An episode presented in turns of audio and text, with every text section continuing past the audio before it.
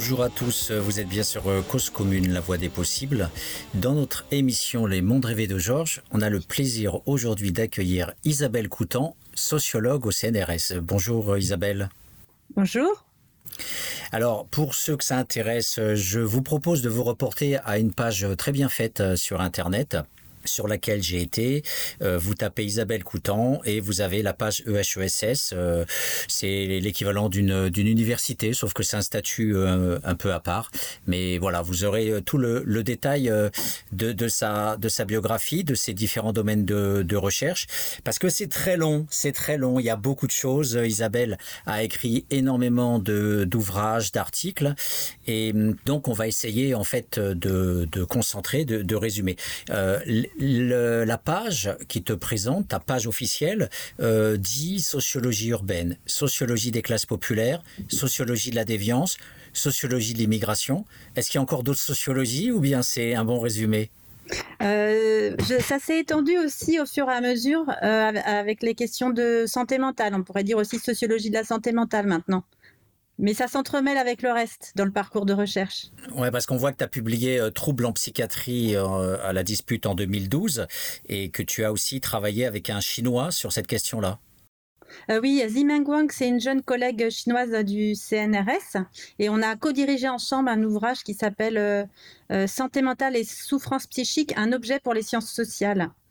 Parce que c'est un champ de recherche assez dynamique et euh, finalement dans les cursus universitaires de sociologie, c'est pas forcément enseigné.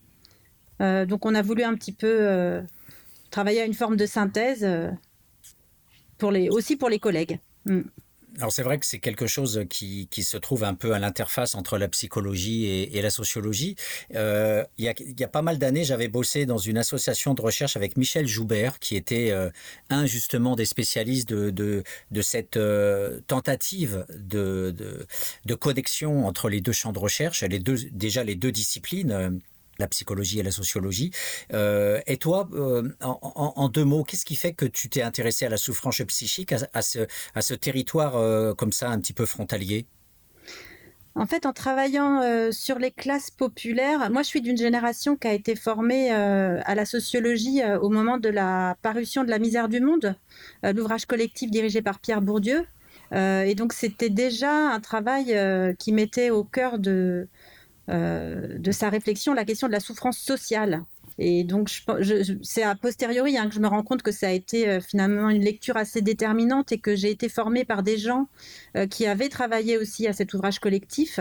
Et que finalement, en travaillant sur les classes populaires, je travaillais aussi sur ce qui faisait souffrance dans les transformations sociales pour les gens. Et comment les transformations du monde du travail, la précarisation avaient une influence sur la, sur la, vie psychique. Ça m'a toujours intéressé en travaillant après sur les quartiers populaires euh, en Ile-de-France, qui sont aussi de plus en plus des quartiers immigrés. Euh, je me suis aussi confrontée aux effets de l'exil euh, pour les populations migrantes et puis à la transmission aussi de ces souffrances-là à la génération suivante auprès des enfants. Et moi, ma thèse, euh, elle date maintenant d'il y a une vingtaine d'années, mais elle portait sur, des, sur ces questions de délinquance dans les quartiers populaires. Euh, et donc, j'avais rencontré à la fois des professionnels qui travaillaient avec ces jeunes euh, délinquants, mais aussi des jeunes eux-mêmes, et puis parfois leur, leurs parents. Euh, et je m'étais un petit peu intéressée aussi aux dynamiques familiales. C'est des enfants qui expliquaient euh, enfin qui, qui, qui, parfois un petit peu euh, cristallisait euh, aussi une forme de, souffrance familiale. Euh, à l'époque, moi, j'avais lu les travaux d'Abdelmalek Sayad et j'avais notamment été très intéressée par un texte qui s'appelait Les enfants illégitimes, qui était en fait le croisement du récit d'un père immigré et de sa fille, qui était une jeune étudiante d'origine algérienne et qui parlait justement de cette souffrance qui traversait les familles immigrées et de l'impossibilité pour ses parents de se reconnaître dans, dans, ces enfants nés en France.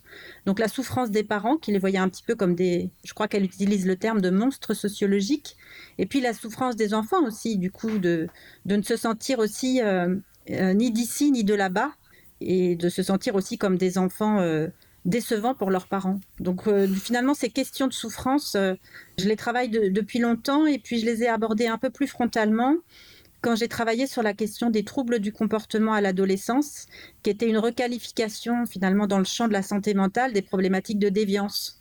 Plutôt que de les qualifier de délinquants, on, les qualifie de jeunes avec des, troubles du comportement. Et donc là, j'ai fait à ce moment-là une enquête de neuf mois dans un service psychiatrique pour adolescents. Donc euh, voilà, là, c'était encore plus au cœur de, ma réflexion, ces problématiques de, souffrance psychique.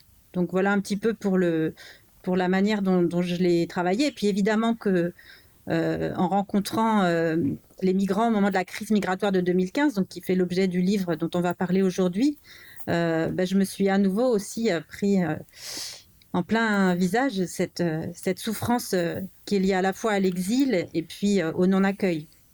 Hmm, on peut dire que, en fait, si tu avais existé dans les années 50-60, tu aurais travaillé sur les classes populaires. Or, depuis les années fin 80, 90, 2000, en fait, on travaille sur les classes populaires qui souffrent finalement.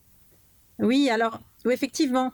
Euh, alors, on, peut-être pas tout le monde, mais parce qu'il y a effectivement toutes les classes populaires ne sont pas autant dans des situations de souffrance. Et puis, euh, j'ai aussi fait un travail collectif dans les années 2000 avec euh, plusieurs collègues, et ça a donné lieu à un ouvrage qui s'appelle La France des petits moyens, où là, on travaillait plutôt sur les fractions plutôt hautes des classes populaires, ou à la lisière des classes populaires et des classes moyennes. C'était dans un quartier pavillonnaire d'Île-de-France. Euh, mais cela dit, effectivement, là aussi, malgré tout, euh, comme il y avait des fortes angoisses de déclassement et un sentiment de dépossession dans l'habitat, du, fait du lien justement aussi avec les populations migrantes, euh, il y avait une autre forme de souffrance qui était liée à, ces inquiétudes très fortes de déclassement, même pour ces catégories populaires plutôt stables. Alors c'est vrai qu'en en discutant oralement, euh, euh, je vois cette connexion absolument incroyable entre euh, l'upper class des classes populaires ou des petites classes moyennes dans ton livre dont on va parler, qui souffre quand même beaucoup de, ce déclassement et par rapport à, à une mythologie du lien social qui aurait existé dans ces quartiers euh, euh, quand ils étaient plus jeunes. Euh, donc par le haut, il y a de la souffrance, et puis par le bas, tu parlais de, de, de Sayad, effectivement, et, et on a notamment une, reprise de ce silence paternel dans le livre de Martin Thibault, Ouvrier malgré tout, qui montre bien que les, les enfants qui travaillent comme ouvriers à la RATP, en fait, découvrent la condition ouvrière qui a été tue, en fait, par leur père, qui était aussi ouvrier, mais qui n'ont pas voulu raconter la honte d'un travail sale, euh, le nettoyage euh, des wagons de la RATP, mais en plus, euh, bien sûr, la discrimination, le racisme, euh, le bougnoul sur les chaînes. Euh, et, donc, du coup, on a les, des souffrances qui se croisent, en fait, qui s'interpénètrent et qui, et qui font ton ciment, finalement. tu travailles sur les classes populaires, mais tu travailles essentiellement sur des, des conditions de vie déplorables. Tu as travaillé sur la politique du squat, donc sur des squatteurs. On est très loin du logement de droit commun, l'accès au HLM, etc. Et puis, les, le harcèlement policier, les, être sans papier, la peur du déclassement. Donc j'ai l'impression que finalement, tu es très homogène finalement dans tes objets de recherche derrière une apparence de, de multifacettes. Oui, oui, c'est vrai qu'il y, a quelque chose d'un peu hétéroclite et moi-même j'ai parfois le sentiment d'être un petit peu éparpillé. Mais euh, oui, on pourrait dire qu'il y a une forme d'obsession quand même pour, euh, pour ce qui fait souffrance dans l'histoire sociale euh, des gens et dans, dans, ce qui se transmet aussi. D'où les enfants. De cette histoire difficile, voilà. je, pense qu'il y a quelque chose de cet ordre-là qui me travaille depuis le début. Alors, je, fais juste une, toute petite parenthèse. Euh, on voit bien qu'effectivement, tu as, travaillé aussi beaucoup sur euh, la jeunesse, euh, les, faits générationnels, les transmissions. Est-ce que c'est cette sensibilité de maman qui a un gamin que tu mets dans ton bouquin, notamment à travers sa peur de ce squat qui se trouve en face de son collège Est-ce que finalement, c'est l'identité de la mère qui intervient dans l'habitus du chercheur pour avoir aussi cette sensibilité sur les troubles euh, et les souffrances des jeunes. Euh, Alors, je pense que hum, il y, a à la fois euh, moi comme fille au départ, je pense que les, les questions de, des difficultés de, de l'adolescence, euh, c'est quelque chose qui. Moi, j'ai pas eu une adolescence si facile, même si j'étais une bonne élève. Et je pense mhm. qu'il y avait quelque chose de pas réglé là, à mon niveau à moi, qui fait que ça m'a intéressé aussi de travailler sur ces jeunes déviants.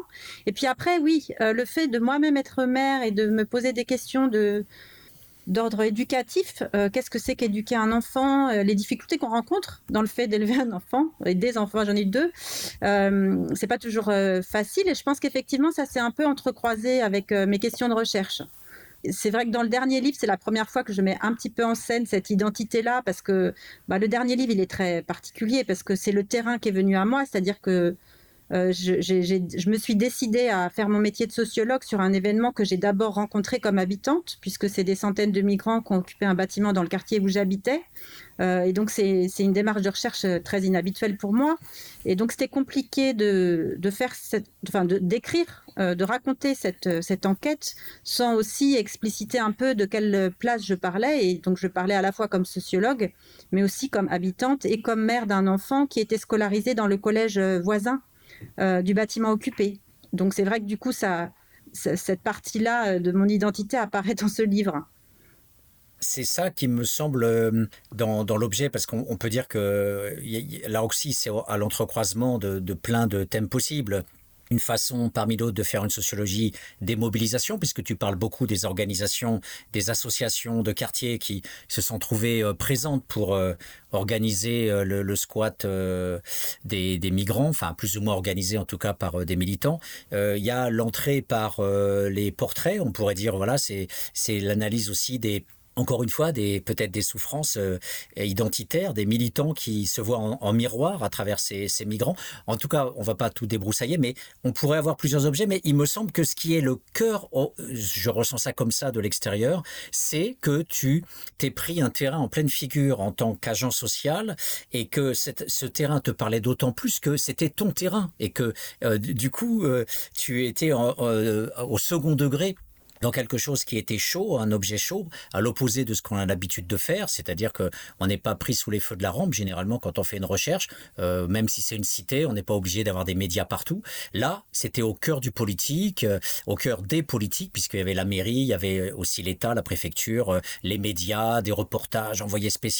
Donc tout ça est chaud, et en plus, c'est chaud médiatique politiquement, et en plus c'est chaud dans ta vie, puisque tu vis là, un de tes enfants est scolarisé dans le quartier et puis tu vas être donc euh, aussi dans le show parce que c'est quelqu'un euh, qui va te contacter et qui fait partie de ces collectifs et qui va t'accrocher quelque part pour te faire venir sur le terrain.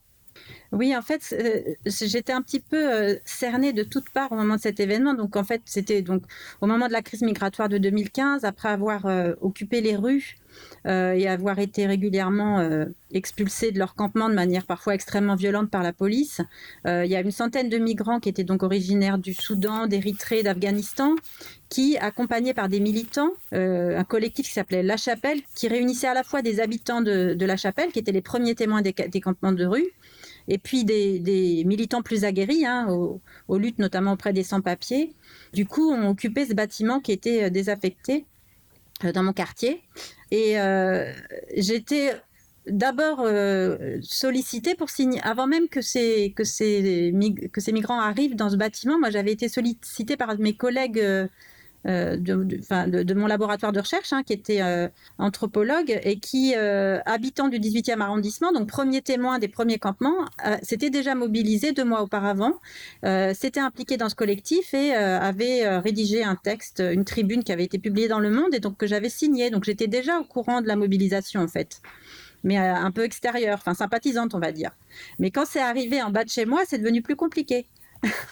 oui, alors, une petite parenthèse, euh, euh, tu dis que tu as des collègues de recherche qui t'ont dit, tiens, il y a quelque chose qui se passe dans ton quartier, et qui étaient à l'époque dans le, le, collectif, un des collectifs, hein, parce qu'on va voir, euh, grosso modo, on va en parler de, On va rétrécir un peu la focale, parce qu'il y a énormément de groupes. Oui. mais il y a la chapelle en lutte et donc les, tes collègues de boulot en fait étaient présentes en tant que militantes à l'intérieur de la chapelle en lutte, c'est ça? Oui, c'est ça.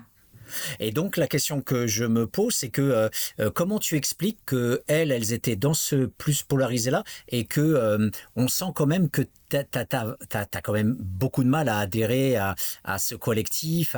À, la, on, voit que as, par tous les ports de ta peau, il y a un habitus de chercheur qui est connecté aussi à, à, des préférences politiques et tu te sens quand même plus à l'aise euh, à faire ta recherche dans le groupe Solidarité euh, Migrants euh, qui, se, qui se crée avec une amie, suite à une amicale de locataires.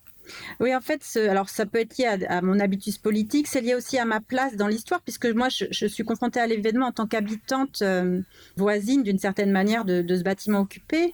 Et euh, effectivement, il y a une deuxième mobilisation qui se met en place. Et là, j'avais aussi une amie euh, qui était impliquée dans ce groupe d'habitants qui s'est qui s'est, euh, c'était un groupe en fait, ça s'est même pas mobilisé comme un collectif. C'est un groupe de voisines, euh, parents d'élèves qui se connaissaient dans le quartier par les écoles et par leurs enfants depuis un certain nombre d'années, qui avaient déjà eu à se mobiliser sur des enjeux très locaux, euh, beaucoup par rapport à l'école.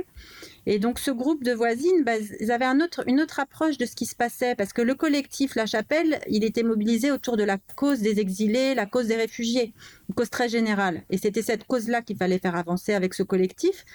Pour les habitants, c'était un peu différent parce qu'il y avait évidemment, en tout cas ceux qui se sont engagés auprès des migrants, donc ils étaient aussi dans la, défense de cette cause-là, des, exilés, mais ils étaient aussi dans un souci euh, de préservation de leur quartier et d'inquiétude par rapport au, clivage que l'événement a suscité localement. Et c'était un quartier déjà défavorisé, un quartier qui avait un certain nombre d'éléments de fragilité, un quartier bon, plus favorisés que ceux que moi j'ai été amené à étudier en banlieue, mais avec un certain nombre de problématiques similaires, hein, de, délinquance, euh, parfois de violence, de grande pauvreté dans certains, sous-quartiers.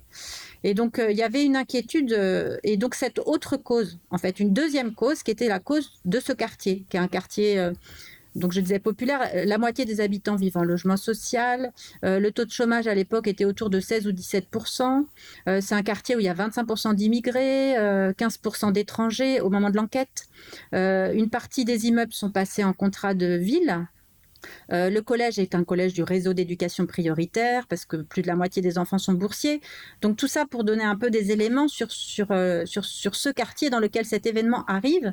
Et donc une partie des habitants, même solidaires des migrants, étaient très en colère euh, que la ville de Paris ait toléré cette occupation dans ce quartier-là, au pied des HLM en fait. Il y avait une espèce de, de, de procès en cynisme par rapport à la ville, quoi. Et, donc c'était, enfin moi je sais, peut-être j'étais aussi plus à l'aise avec eux, soit par ma socialisation politique, mais aussi parce que j'étais à une autre place qui était que j'avais aussi cette inquiétude pour un quartier. Mmh. Alors c'est vrai que pour que les éditeurs euh, voient un petit peu de quoi on parle, donc euh, ton, ton, livre qui s'appelle Les migrants en bas de chez soi euh, est un titre qui donne à voir très concrètement ce que tu fais dans l'ouvrage, c'est-à-dire que tu es vraiment une ethnographe, euh, tu es vraiment quelqu'un qui va voir les gens, qui va quasiment... Alors non seulement tu es habitante du quartier, mais en plus c'est ton état d'esprit et ça, c'est ta façon aussi de procéder. Tu ne fais pas que des entretiens, tu es présente, donc tu as, été auprès des gens, là où ils vivent, là où ils fonctionnent. Et, euh, donc euh, à un moment donné, tu as été dans le lieu, c'est-à-dire ce lycée abandonné entre guillemets pendant une dizaine d'années.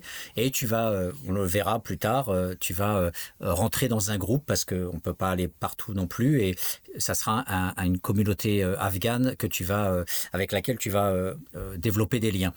Donc ce qui est fort dans, dans cet ouvrage effectivement c'est que quand tu parles du quartier tu n'es pas que sur des statistiques avec effectivement des taux de chômage mais tu vas nous dresser des portraits. Est-ce que tu avais déjà parce que ce, ce quartier de la place des fêtes avec toute, cette histoire des migrations que tu, que tu évoques et qui se retrouve dans les vies des gens, forcément, puisque le social, il est dans, la, dans les corps des gens. Euh, est-ce que tu savais déjà que tu allais euh, fonctionner comme ça, à partir d'une série de portraits sur des gens parce que au début de ton livre, tu dis euh, finalement, j'arrive là-dedans, ça part de tous les sens, il y a des collectifs partout, je peux aller là, je peux aller là, et euh, finalement, tu t'es un peu abandonné à, justement cette complexité de l'événement, euh, puisque je disais qu'il était chaud, donc du coup, ça part un peu dans tous les sens. Y a, tous les jours, il y a des choses différentes, dont des, dont des bagarres, hein, dont des violences aussi. donc, comment ça s'est pensé cette organisation? C'est venu bien après, ou tu avais déjà l'envie, en tant qu'ethnographe, de donner ces portraits de personnes? Alors, au début, je savais pas comment j'allais écrire, je savais même pas trop comment j'allais conduire la recherche. J'avais juste une question, c'était qu'est-ce qu'un événement comme ça va faire dans un quartier comme celui-là? Et j'avais, je me disais, on a une situation quasi expérimentale à l'échelle locale de ce qui est en train de traverser l'Europe à l'échelle locale, c'était vraiment la grande histoire et puis euh, l'impression comme ça d'arrivée massive de nouvelles populations en un temps très court, euh, avec une, impréparation totale des pouvoirs publics pour faire face à la situation. Et donc, euh, je me suis dit, comprendre ce qui se passe à l'échelle locale, c'est une manière de comprendre ce qui, traverse l'Europe.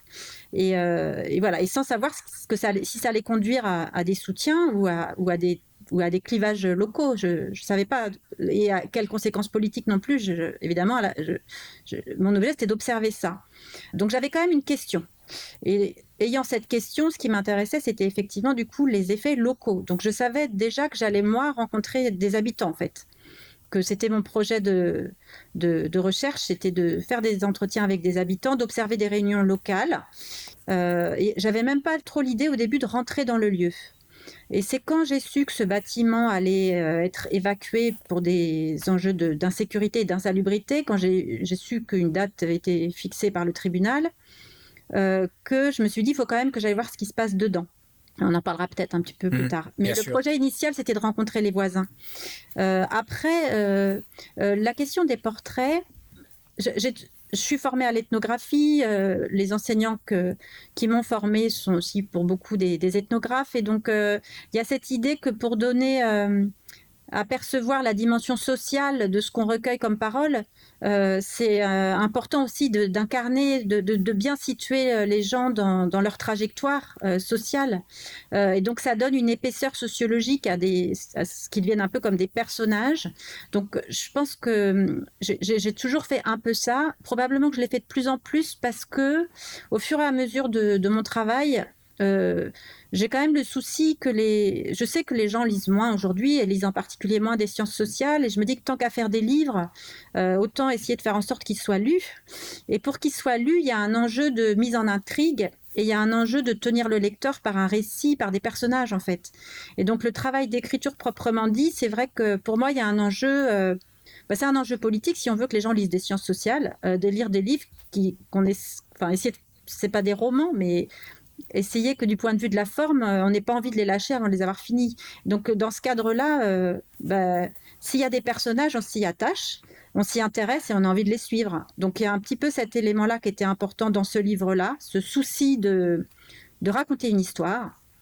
Et puis par ailleurs, euh, j'ai été en difficulté quand j'ai voulu euh, écrire sur les personnes qui avaient été hostiles à l'occupation. Je les ai appelées hostiles. Euh, C'était pas forcément hostiles aux migrants en tant que tels, mais hostiles à l'événement. En tout cas, ceux qui ont très mal vécu ce moment-là. Et j'ai pas trop su comment faire une analyse sociologique au départ parce que j'avais des, j'avais des gens très divers en fait. Il y avait plusieurs raisons d'être hostiles. Et autant pour le groupe de voisins solidaires, d'un point de vue sociologique, c'était un groupe assez homogène. Il y avait des éléments communs dans leur euh, trajectoire. C'était un groupe qui avait des caractéristiques communes, donc pouvait faire une analyse collective de, de, ses voisines, parce que c'est essentiellement des femmes.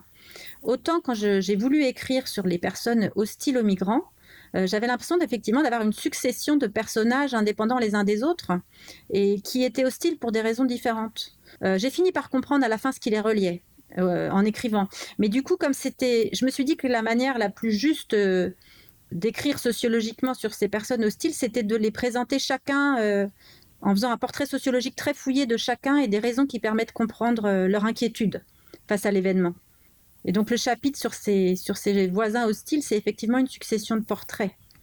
Voilà, et je, quand tu dis effectivement de, de laisser le, contenu euh, déborder dans l'ouvrage. C'est vrai que au lieu d'avoir de courts extraits d'entretien qui désincarnent en fait la personne euh, et qui rend euh, très très aride la sociologie, là on a une sorte, comme tu dis dans ton ouvrage, d'épaisseur sociale et, donc aussi face à un, événement qui qui nous emporte vers la sociologie des mobilisations, qui nous emporte vers des collectifs, qui nous emporte comme ça vers des, des prises de position générales, on a cet ancrage très fort qui nous permet de, revenir vers quelque chose euh, où on a pied quelque part, euh, qui est la vie des gens, euh, avec cette densité très forte que, que tu tiens entre tes mains à travers cette, ce que, tu appelles l'épaisseur sociale. Et donc, on n'est pas, pas perdu finalement avec toutes ces organisations, tous ces événements qui, qui arrivent dans les événements, dans l'événement avec un grand E. Et, et, donc, ça, c'est une richesse effectivement qui. Alors, cette richesse, en plus, on, on s'y perd pas alors qu'on aurait pu s'y perdre puisque on a les migrants, euh, on a euh, euh, les solidarités migrants, les, résidents, les locataires d'une barre d'immeubles. on a après l'après l'après mobilisation où on a encore des choses qui se passent que tu appelles les traces avec d'autres associations que tu évoques. On, en parlera. Donc, eh on, aurait pu dans cette complexité là se perdre. Et je trouve que grâce à tes portraits, c'est c'est comme une une amarre en fait. J'ai l'impression que mmh on est on est vraiment sur quelque chose qui nous rend très lisible et très concret et dans une démarche très compréhensive hein, de, toutes les positions des gens, même ceux qui sont hostiles finalement. Oui, et, et puis j'ai eu ce souci aussi justement pour revenir sur les hostiles de vraiment faire des portraits très fouillés pour que, comment dire, peut-être aussi pour leur... Euh, euh, parce que c'était plus délicat. En plus, pour moi, c'était compliqué d'écrire ce livre parce que ces gens-là, j'ai beau anonymiser, j'ai changé les prénoms, mais à part ça, euh, j'ai pas changé le nom du quartier. les habitants entre eux peuvent se reconnaître. Donc, par rapport aux précautions habituelles du sociologue dans la publication, j'étais sur une position un peu limite parce que c'est une anonymisation très relative. Et donc, euh, et le livre a circulé dans le quartier, les voisins ont lu. Donc, euh, j'ai eu un souci très particulier d'écriture pour qu'on comprenne vraiment, euh, et pour ne pas caricaturer en fait ces personnes, pour, pour que chacun puisse être amené à comprendre ce qui, dans leur histoire, les amenait à se positionner de cette manière pour vraiment faire cet effort qui est l'effort des sciences sociales en général, hein, ce, dont vous parliez tout à l'heure, la compréhension, euh, comprendre au sens de l'empathie, quoi. Et, donc, c'est la base de notre métier, nous, euh, sociologues, anthropologues. Mais euh, l'idée, c'est d'aller le plus loin possible là-dedans, dans l'écriture, pour que le lecteur lui-même puisse aussi être dans cette empathie. Et j'avais ce souci-là en raison du fait que, voilà, que les habitants pouvaient se reconnaître. Hmm. En tout cas, je pense que le pari est, réussi. Euh, l'écriture, eh ben justement, euh, la transition est, toute trouvée. Nous allons euh, vous proposer une première pause musicale avec un titre proposé par Isabelle. L'auteur, c'est Gaël Faye. Alors, je ne sais pas si on dit Faye, Faye, comment tu, prononces? je, dis aussi Gaël Faye, mais peut-être que je prononce mal. En tout cas, Gaël Fay nous a euh, sorti un, solo absolument magnifique qui s'appelle Paris Métèque que je vous propose d'écouter.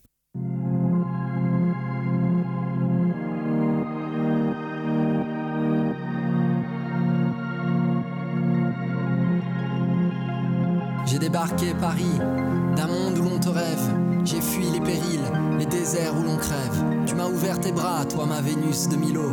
Tu brillais trop pour moi, je n'ai vu que ton halo. C'est pour ça que je l'ouvre, ma gueule est un musée.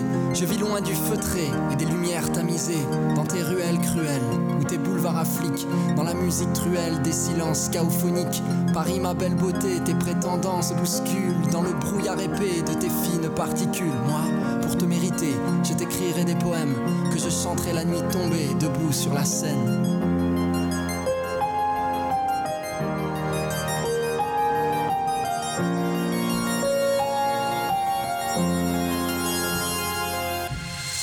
S'éveille sous un ciel océanique. L'accent Titi se mêle à l'Asie, l'Amérique, l'Afrique. Je suis une fleur craintive dans les craquelures du béton.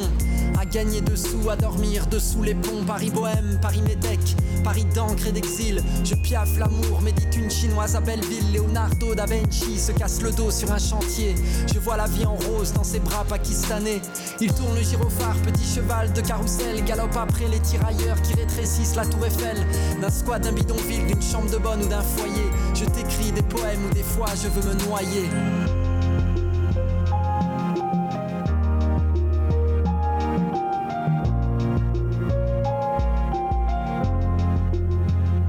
Une ville de liberté pour les différents hommes, des valises d'exilés, des juifs errants et des roms, aux mémoires de pogroms, aux grimoires raturés, des chemins, des révanes, aux sentiers de Crimée, caravane d'apatrides, de people, caravelle, sur tes frontons, Paris viennent lire l'universel, et souvent je t'en veux, dédaigneuse et hautaine, capitale de la monde, à jouer la mondaine, laisse-nous consteller la vraie nuit que tu ignores, cesse donc de faire briller les mille feux de ton décor, Paris m'appelle, je t'aime, quand la lumière s'éteint, on n'écrit pas de poème pour une ville qui en est un, Paris m'appelle, je t'aime, quand la lumière s'éteint, on n'écrit pas de poème pour une ville qui en est un, Paris m'appelle, je t'aime, quand la lumière s'éteint, on n'écrit pas de poème pour une ville qui en est un.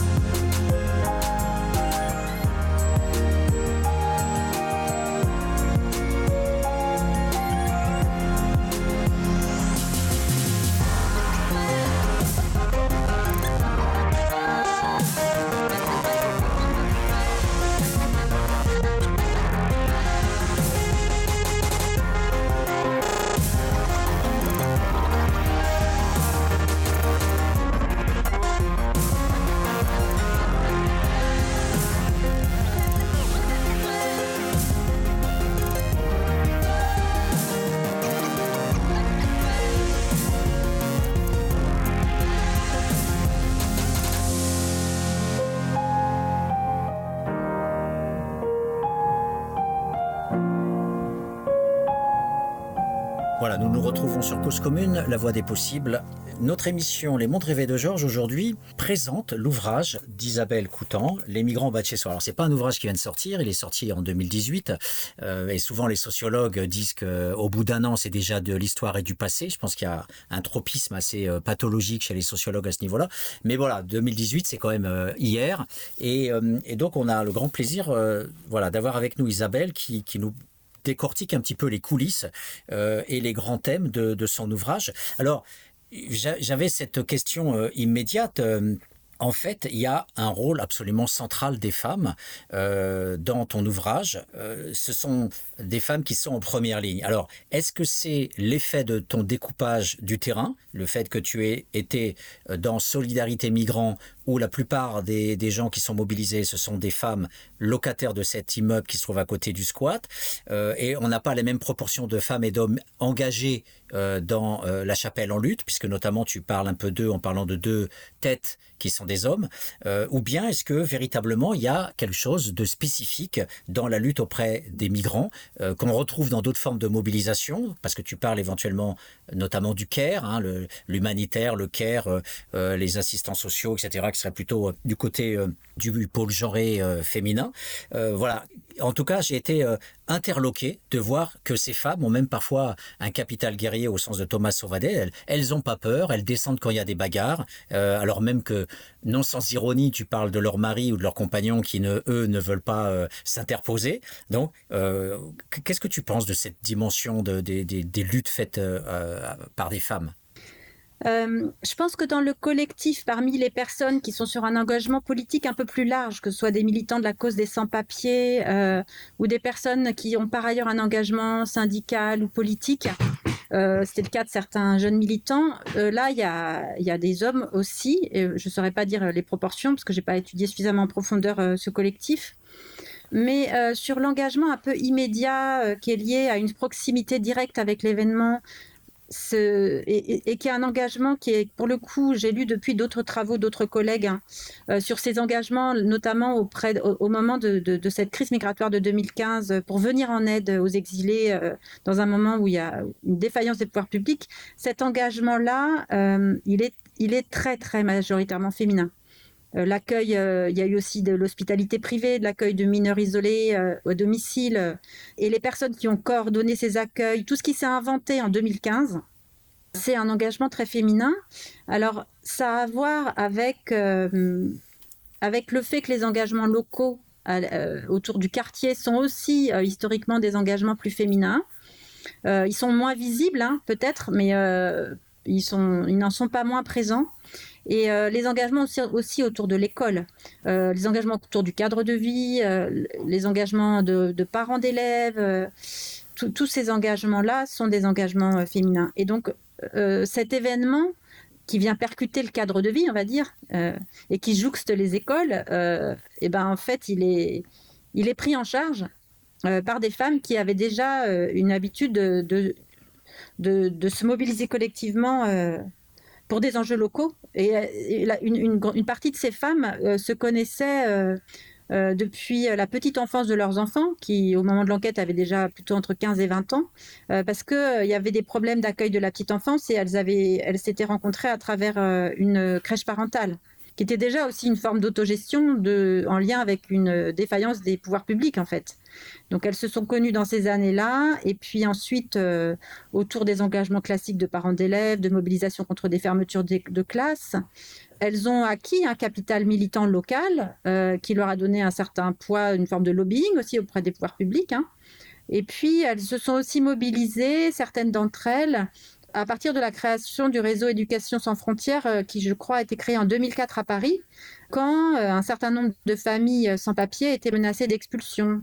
Et donc, bah, du coup, les parents d'élèves étaient mis au courant des situations parce que parfois les enfants étaient scolarisés dans, la classe de leur enfant. Et à ce moment-là, il y a eu aussi du coup une forme d'expertise sur ces questions des exilés, des réfugiés, des sans-papiers qui, qui s'est constitué en fait dans un certain nombre de quartiers du nord et du nord-est parisien. Et donc en fait, l'événement que moi j'ai étudié, il s'inscrit en réalité dans la continuité de tous ces engagements. et qui étaient, qui étaient des engagements féminins et qui, pour le coup, Réseau Éducation sans frontières, c'est aussi un engagement féminin majoritairement. Alors, en fait, j'ai l'impression, quand tu disais en, tout début de l'émission, que euh, tu essayais de voir comment euh, les problématiques internationales, euh, notamment européennes, françaises, avec les grands mots abstraits de, la nation, France, les, politiques européennes de notamment les camps en bordure de l'Europe, etc. Comment tout ça euh, se joue euh, localement et comment ça se réfracte euh, ou diffracte localement. Et là, on, a un filtre très intéressant que, que voilà l'auditeur découvre avec toi, qui est le fait que quand on passe du national abstrait au, au local concret, finalement, on a une sorte de de clarté, comme si on, une piscine trouble en fait était clarifiée. Et, et je te parlais des portraits tout à l'heure, mais tout se passe comme si, tu vois, on, sortait aussi des, des grands topos, parce qu'on va en parler des grands topos. Moi, je ne peux pas ne pas parler des villes refuges et, et, de voir ce que ça veut dire concrètement après quand on voit les, les accueils euh, qui sont réalisés pour ces gens-là. Donc on a, on passe de la logorée, je dirais, des mâles, de la logorée, de l'abstraction et de la toute puissance de, de leur jargon, euh, des programmes politique même si des femmes comme Versini peuvent être aussi dans cette sorte de logorée, bien sûr. Hein. Mais bon, disons grosso modo, c'est plutôt voilà. Et puis là, on a voilà euh, concrètement, on a ça euh, se passe ici et euh, on, y reviendra dans quelques instants puisque ça sera les, cadrages, hein, comment ils se positionnent, les enjeux par rapport à la propreté, etc. Je vais pas défricher, mais je trouve que la façon dont ces femmes abordent les questions, à travers justement le fait qu'elles étaient responsables des enfants, les écoles, elles se connaissent, elles ont elles ont la main à la pâte par rapport à, des intégrations scolaires d'enfants euh, étrangers, ça donne une consistance et une chair, ce que tu appelles l'épaisseur sociale, qu'on n'aurait sans doute pas eu avec euh, les, interviews, le suivi d'hommes ou de militants mâles. Alors je ne sais pas si je fais une caricature, mais j'aimerais avoir ton sentiment sur ça.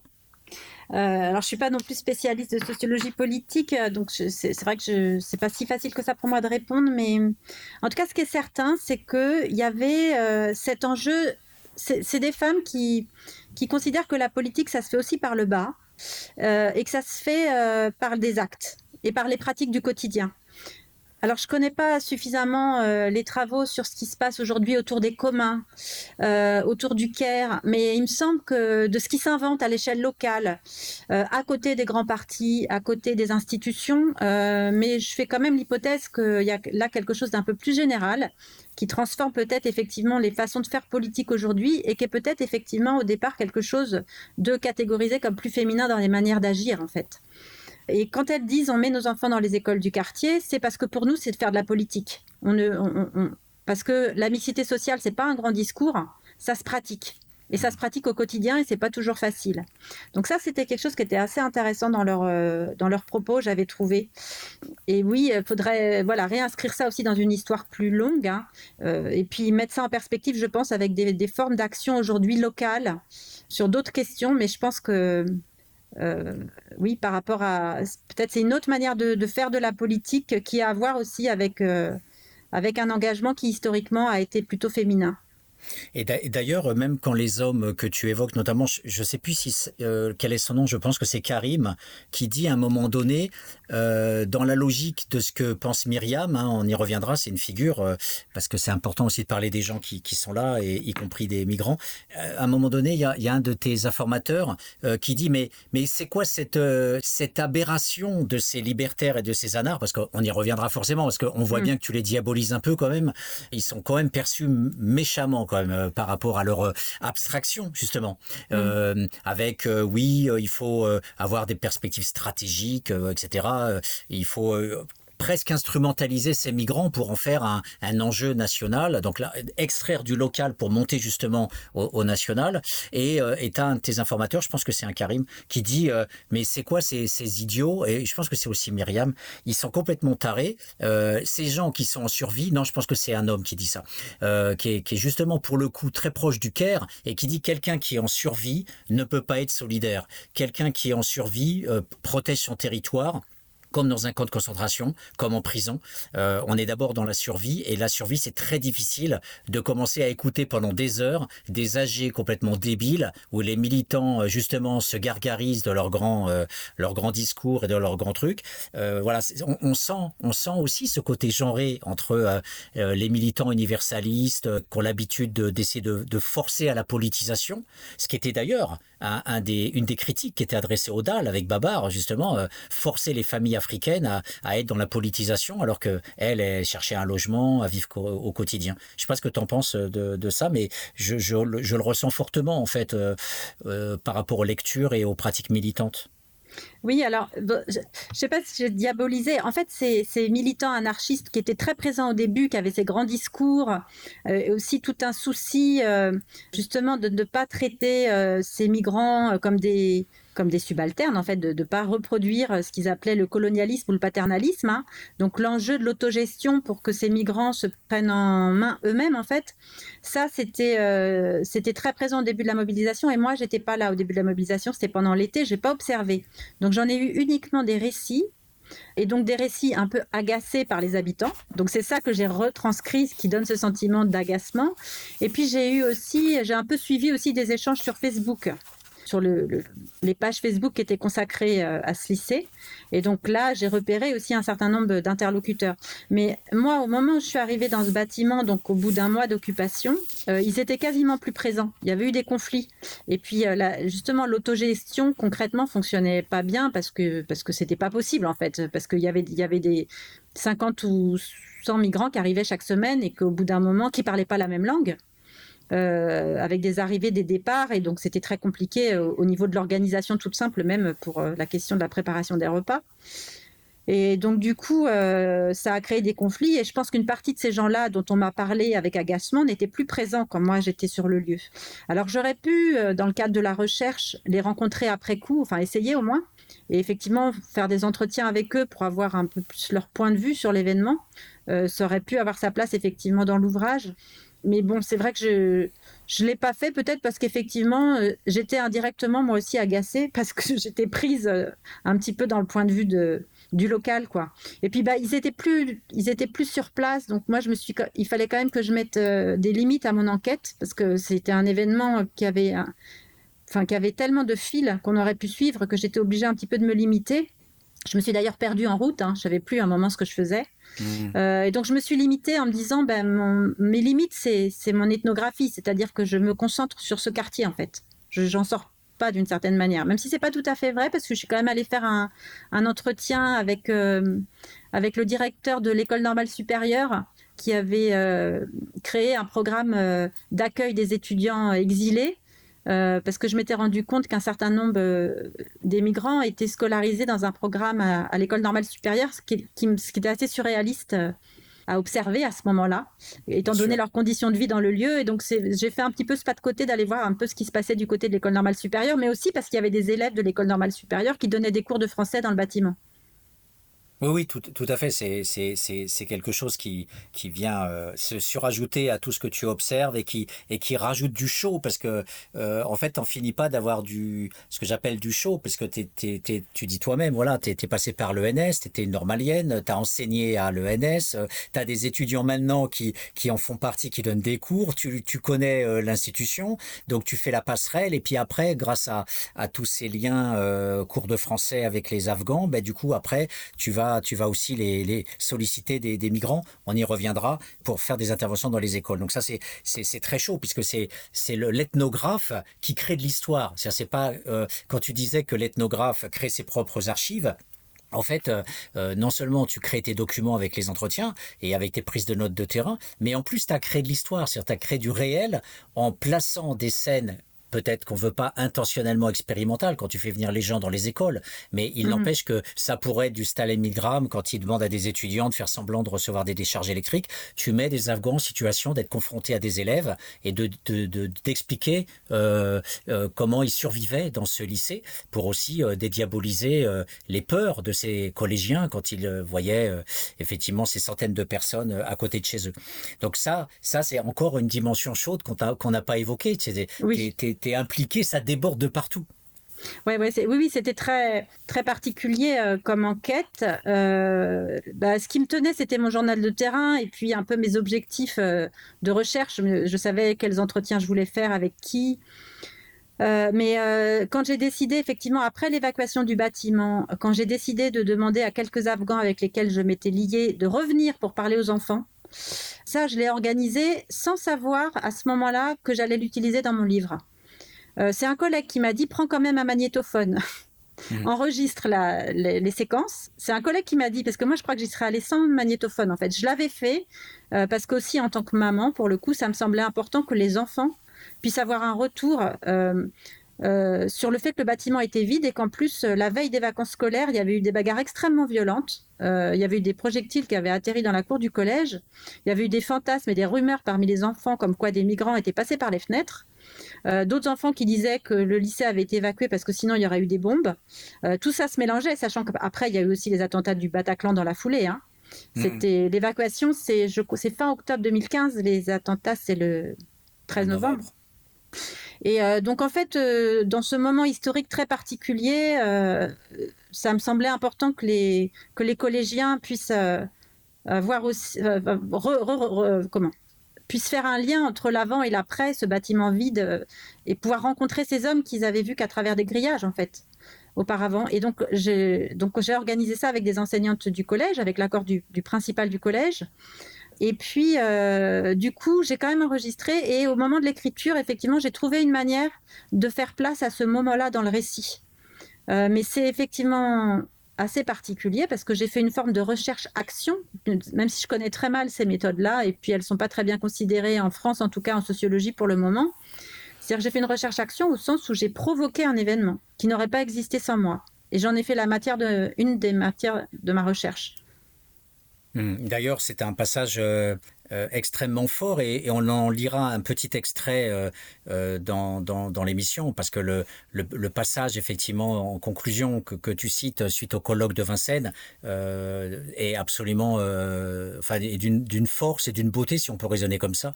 mais je voudrais revenir sur cette opposition pour que les, auditeurs ne lâchent pas prise par rapport à ce soutien qui s'est manifesté. Il y a donc des centaines de personnes qui se sont retrouvées qu'à un cas dans ce lycée désaffecté, qui l'ont occupé, et ça a grossi en population. De quelques dizaines, on est passé à, plusieurs centaines de personnes, euh, avec des, énormes difficultés euh, pour, euh, pour vivre, vêtements, nourriture, propreté, etc. Et là, il y avait, pour aller vite, deux collectifs. Un collectif super politisé, qui existait avant, puisque ces migrants-là tournent de, de, de tentes en squat, de, de, de déplacements policiers en CHU, etc. Et et donc, il y avait déjà des mobilisations euh, et qui se trouvent à un moment donné incarnées par ce collectif La Chapelle, qui va être à l'intérieur du lycée, qui va euh, prendre, on va dire, prendre possession quelque part des, des, populations, euh, un peu les maîtres, on va dire. Et puis de l'autre côté, il y a ces gens qui vivent autour dans le quartier, donc qui vont se regrouper à un moment donné dans le, ce groupe Solidarité Migrants. Et ce qui sera intéressant, c'est que tu nous présentes les pommes de discorde. Tout à l'heure, tu as parlé du colonialisme avec ce discours hyper politisé d'un côté puis de l'autre côté, on est sur euh, euh, ce qu'on appelait le côté genré, care, pragmatique, avec euh, des aides concrètes. Est-ce que tu peux nous resituer les différents enjeux qui ont fait conflit finalement, les frontières entre ces deux groupes? En fait, le premier groupe très politisé, pour eux, ce lieu, ils l'ont rebaptisé la Maison des réfugiés. Euh, et il y a eu une forte mobilisation, d'ailleurs, et une forte diffusion, réception médiatique hein, de cet événement. Euh, le, bâtiment, la photo du bâtiment euh, était très photogénique, on va dire. Hein. Il y avait une immense peinture d'un Afghan tout au long des escaliers. C'était indiqué. Enfin voilà, il y avait aussi des, artistes ou des graffeurs qui avaient, qui avaient peint Refugees, Welcome. Enfin des, et, et, cette image, elle a circulé beaucoup. Et donc ça devenait le symbole euh, de cette cause des réfugiés à l'échelle européenne euh, et de l'idée qu'il fallait créer des maisons des réfugiés, des lieux de premier accueil entre autres. Ça, c'était une des revendications. Euh, pour d'autres, c'était c'était plus large. Hein. c'était tous les mouvements, plus en lien avec les mouvements No Border, de, de, remise en cause de la politique des frontières.